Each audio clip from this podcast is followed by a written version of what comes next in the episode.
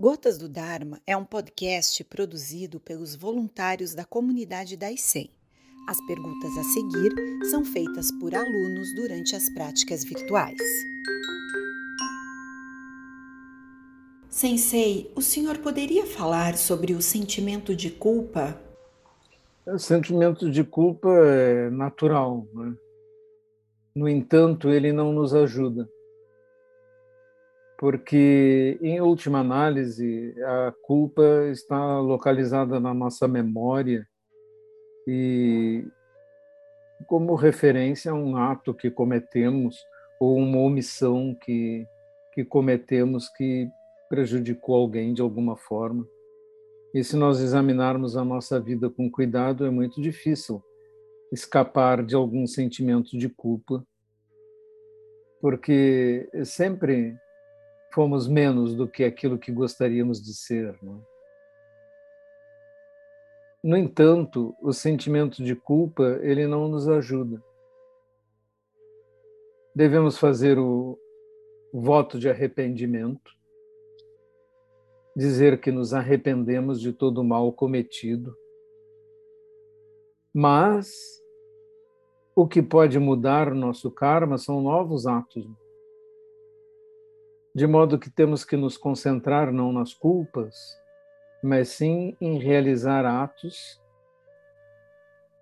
que gerem coisas boas e benefícios que possam compensar o mal que já causamos ou mesmo gerar bem para outras pessoas e assim criar um karma positivo. Se nós fizermos isso com esforço, podemos construir um karma muito benéfico para nós e para o resto dos seres. E pode ser que as sementes do mau karma que plantamos no passado, que geramos no passado, não germinem, porque não tem terreno para isso. Portanto, em vez de nos concentrarmos nas culpas, devemos nos concentrar em bons atos. Gensho Sensei, como lidar com memórias de traumas? Bom, devemos fazer zazen, né? Porque quando fazemos zazen, as memórias, aquilo que está no inconsciente, vai ser trabalhado, vai surgir teremos que enfrentar, teremos que tratar disso. Podemos levar também para entrevistas uh, pessoais, uh, em certos casos também. Podemos levar para a terapia, porque existem várias maneiras de tratar os traumas e não podemos ignorar tudo em que já andou a psicologia e o tratamento né, dessas recordações para as pessoas atingidas. Eu sei que é uma coisa séria, já ouvi relatos que me comoveram e são realmente experiências muito duras, difíceis de superar, mas elas não são impossíveis de serem superadas. E, portanto, devemos tratá-las. E a primeira coisa é enfrentá-las, realmente é, falar delas e, para quem nos ouça e que compreenda o que aconteceu. Monge Gensho, como podemos equilibrar a paciência com a necessidade de firmeza e disciplina na criação e educação de filhos pequenos? É, equilibrando a paciência com a firmeza e a disciplina.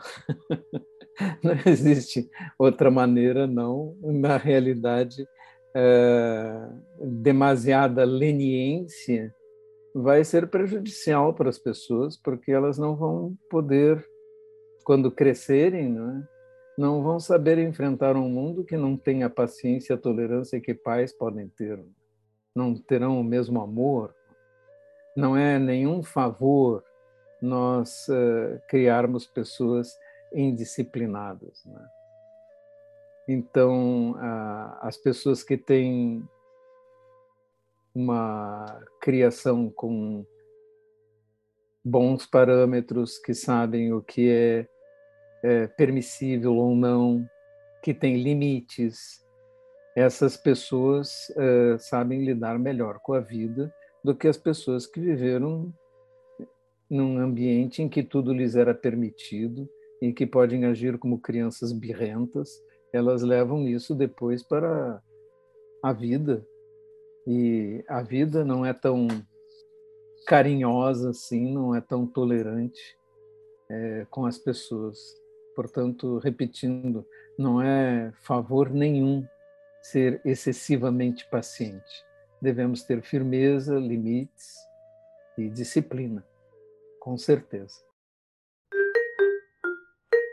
Sensei, como compatibilizar o esquecer a si mesmo e o acolher e amar a si mesmo? Na realidade, a instrução do Zen é estudar o Zen, é estudar a si mesmo. Estudar a si mesmo é esquecer de si mesmo, porque acreditar em si mesmo como uma realidade é agarrar-se a uma ilusão. Amar a si mesmo é agarrar-se à ilusão. Você deve respeitar a si, sua identidade, mas tem que compreender que ela é uma fantasia que você usa para transitar no mundo. Ela não é uma realidade em si. Ela é exatamente aquilo que nós usamos para andar no mundo, assim como você usa a sua carteira de identidade. É, o seu si mesmo tem a mesma utilidade. Nem, nenhum ser no mundo tem um verdadeiro si mesmo. A verdadeira natureza de todos os seres é interconectada e interdependente. Não existem, na verdade, si mesmos separados de todo o resto. Esta é uma fantasia que nos agrada muito construir, mas ela é também fonte de grandes sofrimentos, porque quanto maior for esse amor a si mesmo que você desenvolver, mais fácil será o mundo, os acontecimentos, todas as coisas machucarem essa fantasia. É como um balão. Quanto mais cheio, mais fácil de ser alfinetado e mais fácil de estourar. Sensei, durante a prática do zazen, percebo minha postura se curvando ao longo do tempo. O correto seria ajustar a postura ou manter como está para não me mover? Bem, normalmente nós nos curvamos porque os joelhos não estão apoiados no chão. Se deixamos os joelhos se levantarem, aí as costas se curvam. Então, as posturas sentadas em almofada, tanto qualquer uma delas, lótus, meio lótus, birmanesa, permitem que a coluna fique bem ereta se você está numa almofada suficientemente alta e seus joelhos empurram o chão e sua cabeça empurra o céu. Essa é a instrução. Se você senta em cadeira, então você deve manter os joelhos um pouco mais baixos do que o quadril, os pés firmemente apoiados no chão, sentar no terço da frente da cadeira, sem se recostar, e partir do mesmo princípio. Você deve ficar ereto, como se sua cabeça empurrasse o céu. Então, a cadeira torna um pouco mais difícil longo tempo sentado. Na realidade, minha experiência diz que sentado em cadeira, depois de muitas horas, é mais doloroso, mais difícil de manter a postura do que sentado no chão. Mas muitas pessoas não têm capacidade física para sentar no chão e devem sentar em cadeira, sim. Mas a coluna ereta é essencial para que liberemos o abdômen, o diafragma e a respiração seja naturalmente profunda. Quando nos encurvamos, o corpo comprime o abdômen e aí já não conseguimos respirar profundamente. E, pelo contrário, quando ficamos bem eretos, o diafragma fica livre para subir e descer e a respiração ser naturalmente profunda.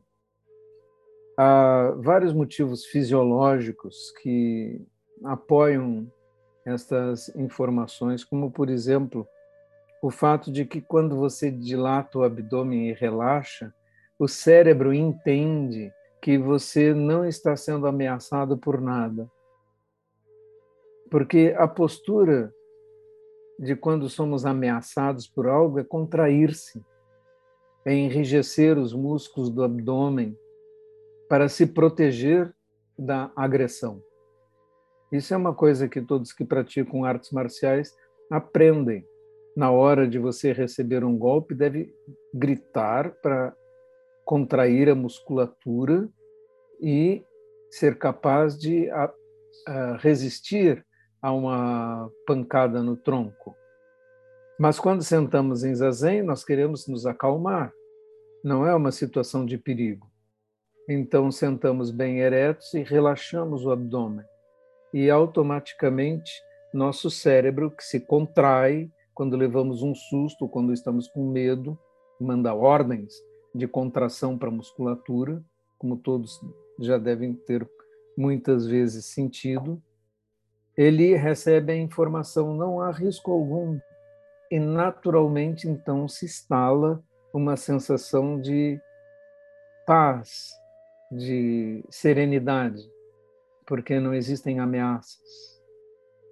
E esse é um dos motivos de termos esse tipo de postura e ela ser tão útil para harmonizar corpo e mente com as sensações de serenidade e calma.